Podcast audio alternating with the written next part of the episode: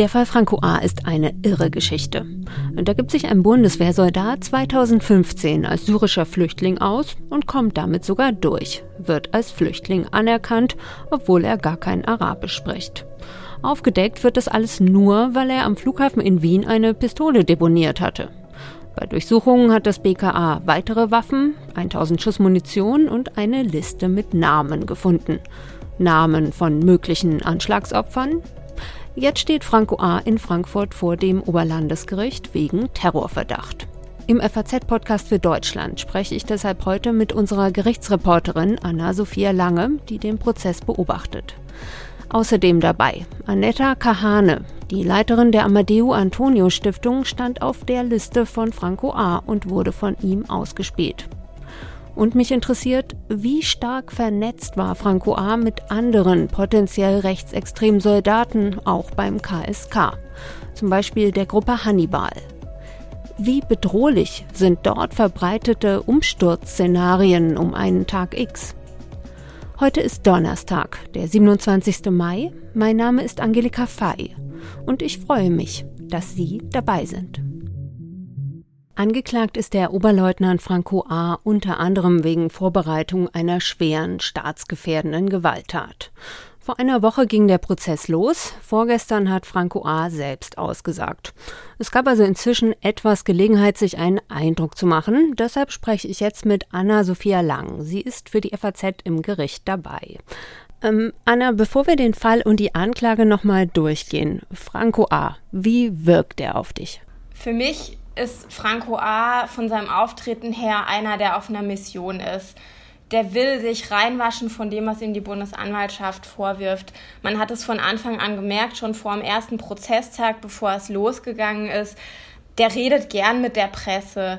Ähm, er mag das, sich vor die Kameras zu stellen, mit den Journalisten zu sprechen. Er geht gerne mit den Journalisten den Weg äh, vors Gebäude. Er hat da kein Problem. Ähm, mit den Leuten sich zu unterhalten und ihnen auch zu raten, bitte berichtet kritisch, bitte schaut euch das an, was die Bundesanwaltschaft sagt. Die ganze Art, so wie er auftritt, er hat ähm, lange Haare, die er zum Dutt gemacht hat im Nacken, er hat ein Vollbart, er hat einmal ein Karohemd getragen und eine Weste.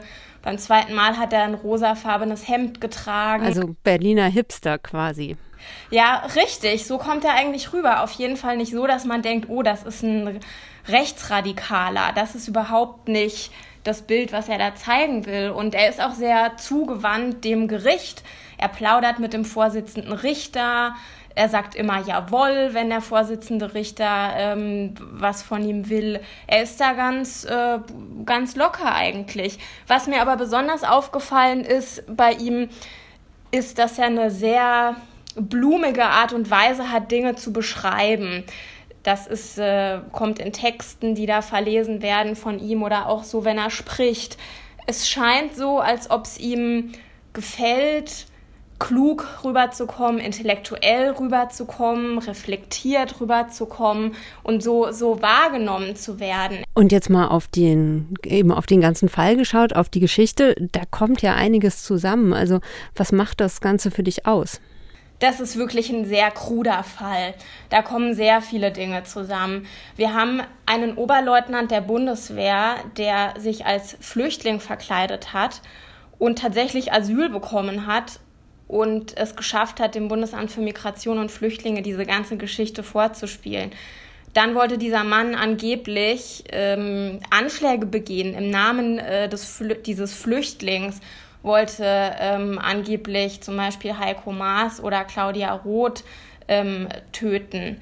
So, und diese ganze Geschichte, als wäre sie nicht schon seltsam genug, spielt vor dem Hintergrund der sogenannten Flüchtlingskrise 2015, als Hunderttausende Schutzsuchende nach Deutschland kamen und als Merkel ihren berühmten Satz gesagt hat, wir schaffen das und Deutschland in den Fokus der Weltöffentlichkeit geriet mit der Art und Weise, wie es Flüchtlinge aufgenommen hat. Das war ja eine ganz besondere Zeit für das Land. Und diese Kombination aus den zwei Dingen, dann noch mit dem Lübcke-Prozess im Hintergrund, der ja vor ein paar Monaten zu Ende äh, gegangen ist, das ist wirklich eine eine, eine ganz verrückte Kombination aus, aus Ereignissen, die diesen Fall so tatsächlich absurd machen, würde ich sagen. Genau, also Franco A. wird ja vorgeworfen, dass er Anschläge geplant hat und, äh, bei, und ihm wird ja auch unterstellt, dass er es so aussehen lassen wollte, dass die Anschläge ein Flüchtling begangen hat und sich deswegen eben diese Doppelidentität als Flüchtling zugelegt hat. Aber äh, was sagt denn Franco A. selbst, warum er das gemacht hat mit dieser zweiten Identität als syrischer Flüchtling? Die Art und Weise, wie er es darstellt, ist, dass er einfach nur damit der Bundesregierung einen Spiegel vorhalten wollte, wie fehlerhaft und wie falsch ihre Flüchtlingspolitik ist. Auf den Vorwurf, dass er Anschläge begehen wollte, geht er überhaupt gar nicht ein, weder er noch seine Verteidigung. Sein, seine Position ist, ich konnte damit nichts anfangen. Ich finde die Politik falsch und ich musste etwas tun. Und deshalb habe ich mich als Flüchtling verkleidet und einfach mal geguckt, was passiert. Hm, und damit dann quasi das BAMF demaskiert. Denn das ist, muss man ja wirklich sagen, das ist schon eine andere Seite dieses Falles, dass er es ja wirklich geschafft hat, da als äh, Flüchtling anerkannt zu werden, obwohl er kein Arabisch spricht und das ist auch etwas, was mich interessiert. Ähm, hat er denn dazu was vor Gericht gesagt oder wurde dazu schon was gesagt, wie er das überhaupt logistisch hinbekommen hat? Denn das ging ja über äh, mehr als ein Jahr und er ist ja aber eigentlich als Soldat in Ilkirch in Frankreich stationiert und äh, seine Sammelunterkunft, der er dann als Flüchtling zugewiesen wurde, die ist aber in Bayern. Also ja, wie hat er das gemacht? Ja, das haben sich die Richter auch gefragt. Er hat gesagt, äh, dass es völlig normal war, dass viele Flüchtlinge immer so in der Weltgeschichte unterwegs waren und gar nicht viele in den Unterkünften waren. Er hat gesagt, er hätte versucht, das mit möglichst wenig Aufwand zu machen. Er hatte ein Auto und ist gependelt zwischen Offenbach, wo er seine Wohnung hatte, zwischen äh, Ilkirch, wo er stationiert war, und der Flüchtlingsunterkunft. Wenn stimmt, was er sagt, war er ungefähr einmal im Monat da und hat mit seinem Flüchtlingshandy, so nennt er das, hat er sich extra angeschafft, Kontakt gehalten per SMS zu den Flüchtlingen, die dort waren, damit er keine Briefe oder Termine verpasst. Okay, also aber er hat äh, schon da auch Logistik reingesteckt. Hm. Und er selbst und seine Anwälte stellen ihn jetzt also, ähm, also Franco A. stellt sich als harmlos quasi da, ne? Ist vielleicht, ich nenne das jetzt mal verfassungstreuen Patrioten. Aber es gibt ja eben zahlreiche Hinweise darauf, dass er eine rechtsextreme antisemitische Gesinnung hat, zum Beispiel in seiner Masterarbeit an der Militärhochschule Saint-Cyr. Die sei ein radikal nationalsozialistischer, rassistischer Appell gewesen, hat ein Gutachter gesagt. Wie geht denn die Verteidigung mit diesen Anschuldigungen um? Die Verteidigung sagt dazu gar nichts und Franco A. sagt dazu auch nichts das Einzige, was die Verteidiger machen, Franco A. hat zwei, ist sich hinzustellen und immer wieder zu betonen, dass das eine politische Hetze vom Generalbundesanwalt ist, von den Medien, dass die Bundesregierung mit drin steckt und dass man Franco A. unbedingt was anhängen wollte. Sie fokussieren sich darauf, dass er ein zivil couragierter junger Mann ist, ein vielseitig interessierter junger Mann, hat einer der Verteidiger gesagt, der gerne rudert und der Punkmusik hört und eigentlich total harmlos ist. Ja, und auch äh, gerne 1000 Schuss Munition sind es ja, glaube ich, und vier Waffen hortet, ja. Und dieser Fall, der hat ja auch eine über ihn hinausweisende Relevanz bekommen dadurch, dass ihn ähm, die damalige Bundesverteidigungsministerin Ursula von der Leyen zum Anlass genommen hat, zu sagen, die Bundeswehr hat ein Haltungsproblem, da hat sie auch viel Ärger für bekommen und es geht ja auch um die Frage, ähm, hat er alleine gehandelt? Ist er Teil von einem Netzwerk vielleicht sogar? Also an dem Fall hängt viel dran. Aber was kann man denn jetzt von diesem Prozess erwarten? Ja, das Problem ist, dass dieser Prozess, wie viele vor ihm auch, total überfrachtet ist mit Erwartungen, was diese Frage angeht. In dem Prozess geht es ganz konkret um die Aufklärung dieser Vorwürfe.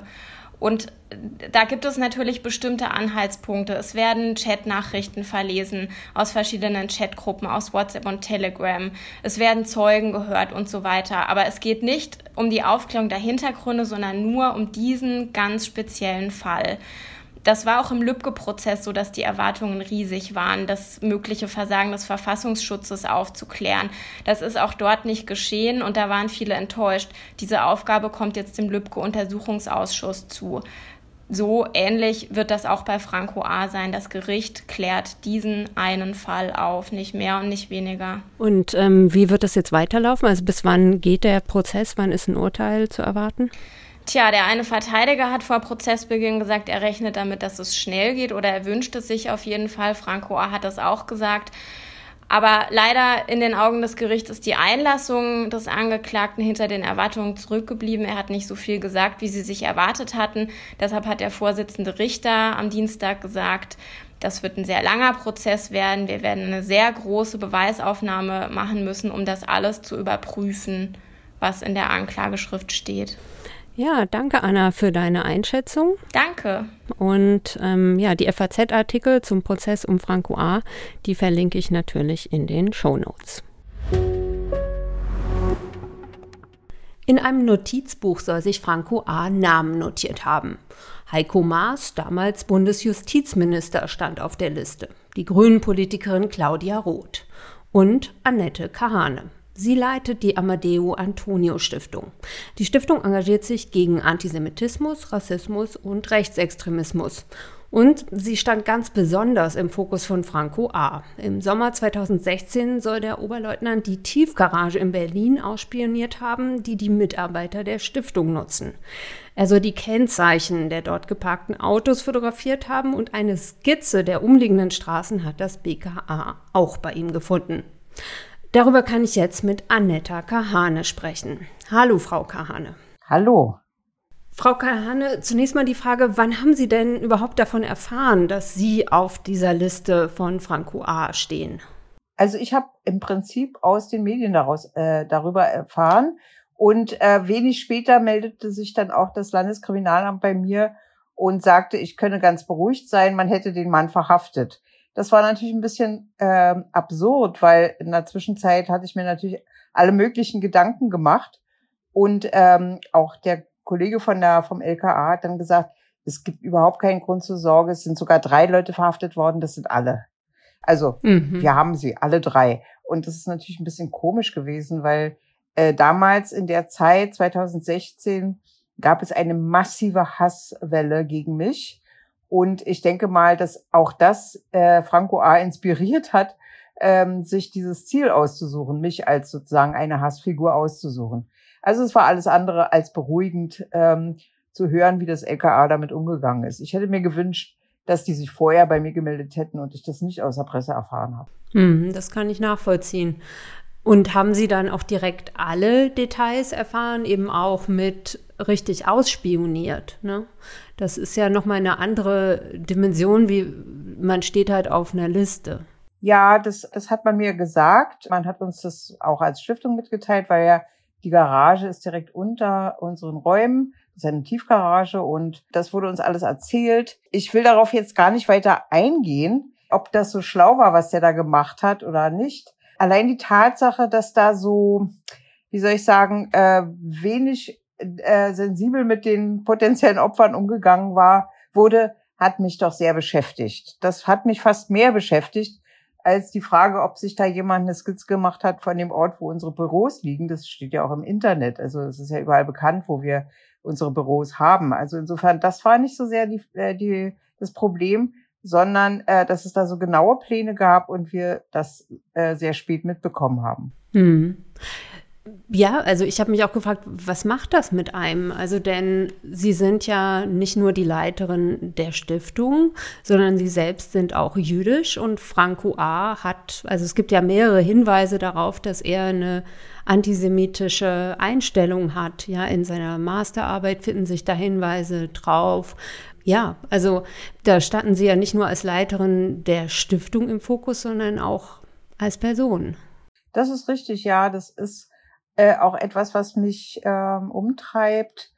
Na klar, es ist einfach so, dass eine prominente Person wie ich, die so eine Stiftung leitet und so weiter, dann auch noch Jüdin ist, da so sehr im Fokus der Aufmerksamkeit steht, dass da auch offenbar mutmaßlich auch ein Attentat, ein Mord geplant war. Das sagt natürlich etwas über diese Gesinnung, die äh, immer mal wieder abgestritten wird, dass sie auch antisemitisch ist. Das ist genau die Ideologie. Ne? Also die Juden sind daran schuld, dass äh, da eine Umvolkung angeblich stattfindet, dass diese ganzen Flüchtlinge reinkommen, dass man die deutsche Bevölkerung austauschen will. Und das sind sozusagen auch genau diese Art von Hates, die ich bekommen habe in der Zeit. Und es geht ja bis heute weiter. Das sind genau diese antisemitischen Topoi. Wenn Sie mich fragen, ob das jetzt mit mir etwas anmacht, also ob ich mich da beängstigt fühle, da kann ich immer nur sagen, das hängt von der Tagesform ab. Natürlich macht das was aus.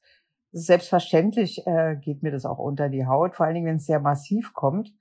Andererseits finde ich Franco A. auch eine ziemlich, wie soll ich sagen, seltsame Figur. Also ich bin froh, dass er nicht so stringent gehandelt hat, wie er hätte handeln können. Ich bin äh, sehr rational, was die Einordnung dieser Sachen betrifft, aber ich bin natürlich auch emotional mitunter davon sehr getroffen. Vor allen Dingen dann, wenn ich merke, dass es sozusagen die Gesellschaft und die Öffentlichkeit noch nicht so richtig verstanden hat, was das eigentlich bedeutet. Ich stehe da ja für viele Menschen und auch für äh, jüdische Menschen. Und ähm, das ist doch schwer manchmal zu ertragen, dass es relativ wenig verstanden wird, was für eine antisemitische Kampagne da läuft. Und das hat mir der Fall Franco A. auch nochmal deutlich gemacht. Und haben Sie denn den Eindruck, dass dieser Fall und ja auch das, was da möglicherweise noch mit dranhängt, also seine Verstrickung in mögliche Netzwerke, ähm, dass das ernst genommen wird oder ernst genug genommen wird von der Gesellschaft? Also ich glaube nicht, dass es ernst genug genommen wird ich sehe schon, dass es einen Fortschritt gibt. Ich sehe, dass jetzt zum ersten Mal in der Geschichte der Bundeswehr und der bewaffneten, äh, auch der Polizei und so weiter, anderer bewaffneten Organe sozusagen, zum ersten Mal überhaupt thematisiert wird, dass es da Rechtsextremismus gibt. Das ist ja nicht neu. Das ist ja nicht etwas, was es erst seit, weiß ich nicht, was fünf oder zehn Jahren gibt. Das war immer, ja. Und insofern ist es gut, dass es jetzt auch noch auch zur Sprache kommt dass das wirklich stringent behandelt wird, dass man da konsequent handelt in, innerhalb der Bundeswehr und so weiter, das kann ich jetzt noch nicht erkennen. Also das ist ein, offenbar eine sehr, sehr langwierige Aufgabe. Und wir haben das ja erlebt, die ganzen Jahre. Es gab ja immer wieder Hinweise darauf. Und da wurde immer sehr viel abgewehrt und gesagt, ja, ja, das kriegen wir schon den Griff, ist gar nicht so schlimm. Die aller, allermeisten unserer Soldatinnen und Soldaten sind so nicht und so weiter. Das waren eben diese typischen Abwehrmechanismen. Jetzt ist der Druck so weit, dass man tatsächlich im einen oder anderen Fall zum Handeln kommt. Aber wie wir sehen bei KSK und anderen äh, Strukturen, ist das noch nicht ausreichend, beleuchtet und schon gar nicht sozusagen äh, ausgemerzt worden. Also man muss einfach solche Leute rausschmeißen. Das geht nicht anders. Man kann jetzt nicht sagen, na ja, die haben gesagt, sie sind Demokraten und dann glauben wir ihnen das mal. Das muss eine ganz andere Konsequenz haben. Und insofern, nein, ich habe da noch nicht das Gefühl, dass es ausreichend behandelt wird. Und ich hoffe sehr, dass der Prozess auch von diesen Netzwerken etwas deutlich werden lässt. Ja, diese ganzen Netzwerke, die verbunden sind mit der Bundeswehr und mit Polizeien und so weiter. Das haben wir auch in Mecklenburg-Vorpommern. Das muss unbedingt ausgeleuchtet werden, sonst kann man das nicht ernst nehmen. Hm, genau, also über das KSK da spreche ich jetzt gleich in der Sendung dann auch noch drüber mit dem Kollegen Peter Carstens. Dann danke ich Ihnen für Ihre Einschätzung und dass Sie uns äh, das auch nochmal erzählt haben, wie das für Sie war. Der Fall Franco A. hat im Jahr 2017 dafür gesorgt, dass Ursula von der Leyen, damals Verteidigungsministerin, von einem Haltungsproblem bei der Bundeswehr gesprochen hat. Und sie hat Aufklärung angekündigt. Ich glaube, dass angesichts der Dimension des Falles des Soldaten A jetzt auch in der Bundeswehr die Bereitschaft wächst, sich offen dem zu stellen, offen zu diskutieren, die Probleme anzugehen. Das wird noch ein anstrengender Prozess werden, da wird noch einiges hochgespült werden. Das also hat von der Leyen vor drei Jahren gesagt. Was seitdem passiert ist und wie groß das Problem Rechtsextremismus in der Bundeswehr möglicherweise noch immer ist, das kann uns mein Kollege Peter Carstens einordnen. Er ist der FAZ-Korrespondent für Sicherheits- und Verteidigungspolitik und hat erst vor kurzem das KSK in Kalf in Baden-Württemberg besucht. Hallo, Herr Carstens. Guten Tag. Herr Carstens, ich muss zugeben, ich finde es schwierig, den Überblick zu behalten bei den vielen Fällen von rechten Vorfällen oder sogar Netzwerken in Bundeswehr und Polizei. Noch dazu, weil es zum Teil Querverstrickungen zu geben scheint. Auch Franco A. soll sich ja vernetzt haben. Deshalb würde ich das gerne Schritt für Schritt mit Ihnen aufdröseln. Hm, mal erstmal zur Menge der Fälle. Da heißt es zum Beispiel vergangenes Jahr vom MAD, dem Militärischen Abschirmdienst, es gebe 550 Verdachtsfälle. Das klingt für mich nach viel. Was für Fälle sind das zum Beispiel? Ja, das ist in der Tat eine relativ hohe Zahl. Die Zahl der Verdachtsfälle ist auch in den letzten Jahren kontinuierlich gestiegen. Das hat ein bisschen was zu tun mit dem, was wir in unserer Gesellschaft insgesamt sehen. Zunehmende ähm, Radikalisierung an den Rändern, verbale Radikalisierung in der Diskussion, in den sozialen Medien. Bei der Bundeswehr reicht das Spektrum, genauso wie im Rest der Gesellschaft, von Dummheit unter Alkohol bis sozusagen terrorismusnaher, schwerkrimineller Hintergrund. Also das ist die gesamte Bandbreite, die in diesen Fällen äh, mit abgedeckt ist. Und die Sanktionen reichen dann auch wiederum von einfacher Disziplinarstrafe bis hin zu Ausschuss aus der Bundeswehr und Abgabe der Angelegenheit äh, an die zivilen Strafverfolgungsbehörden. Mhm.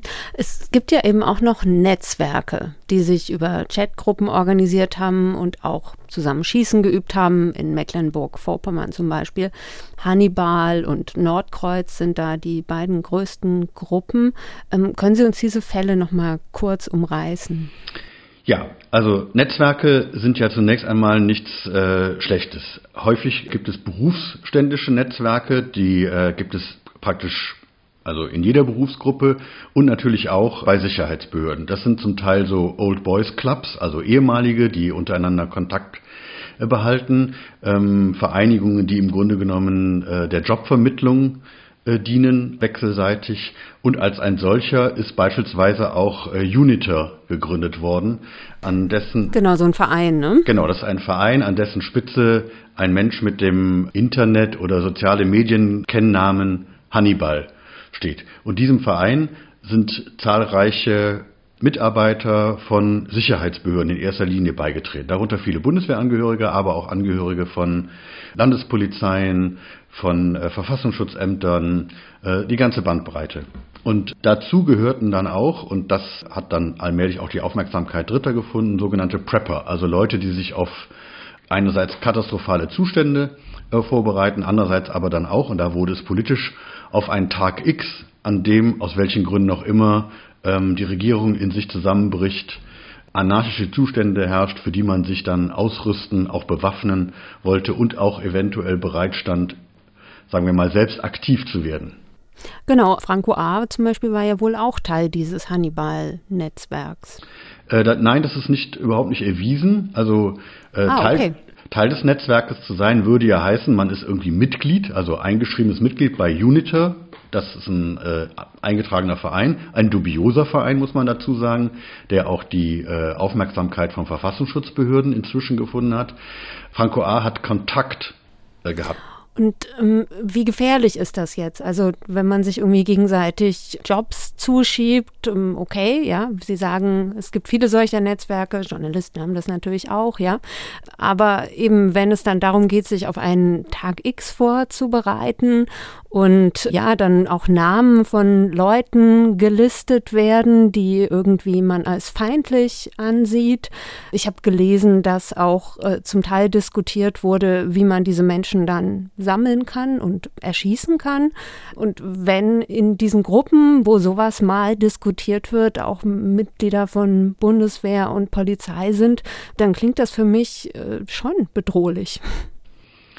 Ja, das also wenn das eine bestimmte äh, Richtung einschlägt, ist das bedrohlich, ähm, zumal beispielsweise Uniter ja eine Gründung ist von Aktiven, seinerzeit sogar noch Mitgliedern des Kommandos Spezialkräfte. Das ist sozusagen ähm, die bestausgebildete äh, militärische Formation, die die Bundesrepublik zu bieten hat.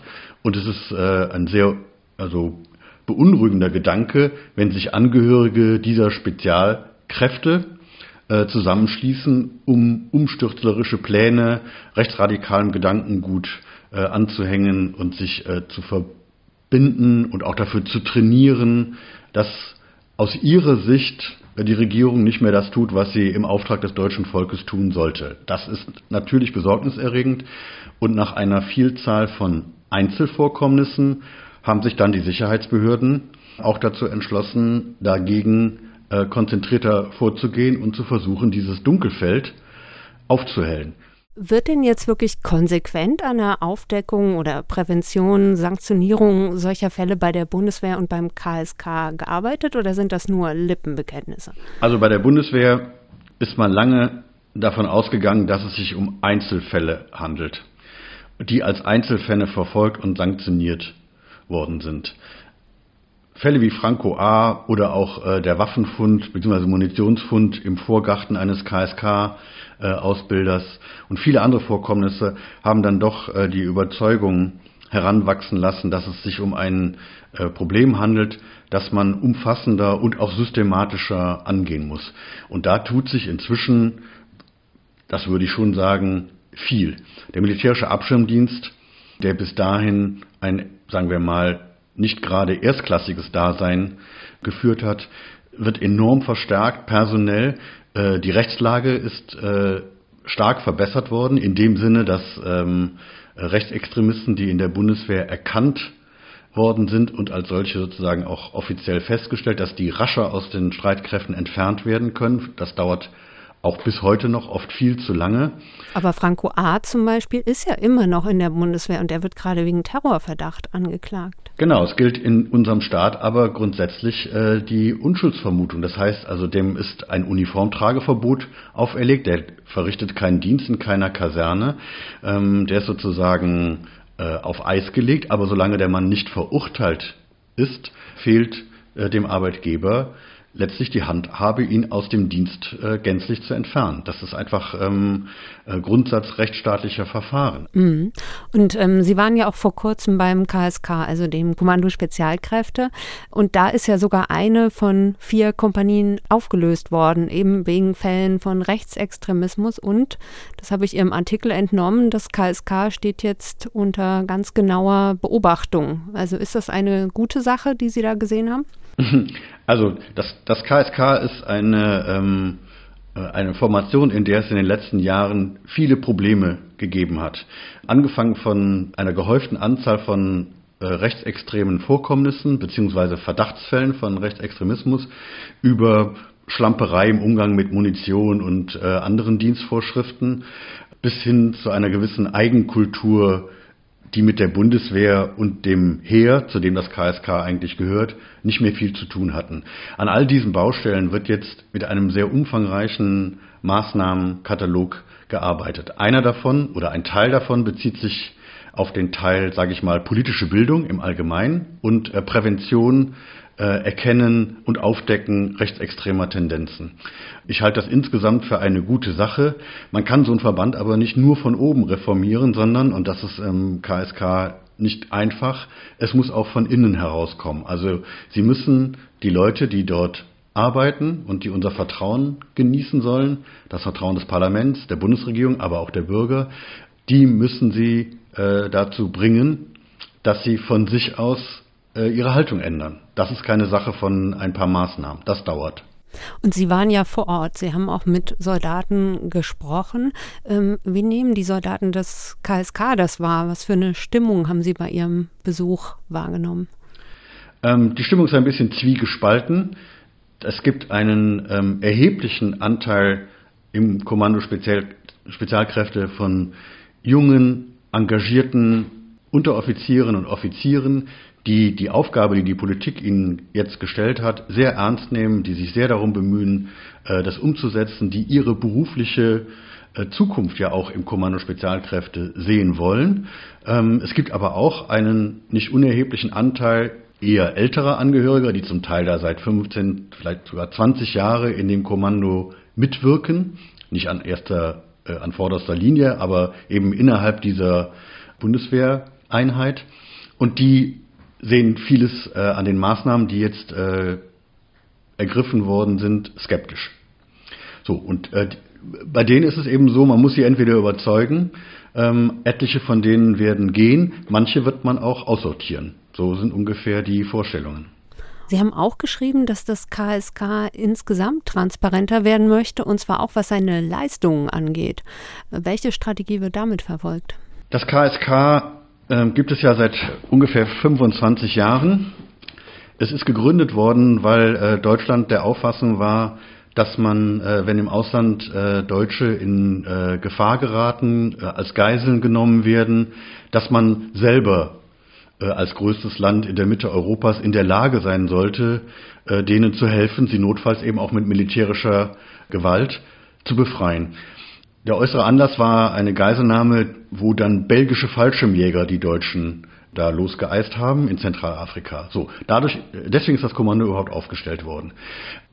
Das Kommando hat dann im Laufe der Jahre und Jahrzehnte eine Vielzahl von Einsätzen gehabt, über die grundsätzlich Schweigen bewahrt wurde. Das ist in Teilen verständlich, weil die Operationen, auch die Vorgehensweise geschützt werden muss, zum Teil auch die einzelnen Angehörigen des Kommandos natürlich nicht in der Öffentlichkeit gezeigt werden sollen. Das gilt ja auch für alle Polizeieinheiten. Das Schweigen ist dann aber, so würde ich mal sagen, äh, stark übertrieben worden, weil äh, die Leistungen äh, des Kommandos und der Nachweis seiner Effizienz und seiner Erfolge ähm, rechtfertigen natürlich auch die erstens enormen Investitionen, die unser Staat in dieses Kommando ähm, leistet, aber auch sozusagen diese besondere Ausbildung, die diese Leute haben und bekommen. Und darüber ist nicht geredet worden. Inzwischen kommt man zu der Auffassung, es ist zu wenig darüber geredet worden. Und das, was jetzt so bekannt wird an, an einzelnen Aktionen, also es wird ja sozusagen quasi proaktiv jetzt auch darüber berichtet, ähm, das zeichnet eben doch ein bisschen ein anderes Bild äh, von dem Kommando als das, was in den letzten Monaten äh, berichtet worden ist, als eine, sagen wir mal, ungeordnete Truppe mit rechtsradikalen Tendenzen. Was hatte Franco A. vor? Eine schwere staatsgefährdende Gewalttat? Das klärt gerade das Oberlandesgericht Frankfurt. Die FAZ bleibt natürlich dran an dem Fall. Und was die Bundeswehr und vor allem das KSK angeht, scheint nun wirklich ernst oder zumindest ernster gemacht zu werden mit Aufklärung und Prävention von Rechtsextremismus. Allerdings Menschen wie Anetta Kahane, die Jüdin ist und Leiterin einer antirassistischen Stiftung, die sind immer noch im Fokus von Rechtsradikalen.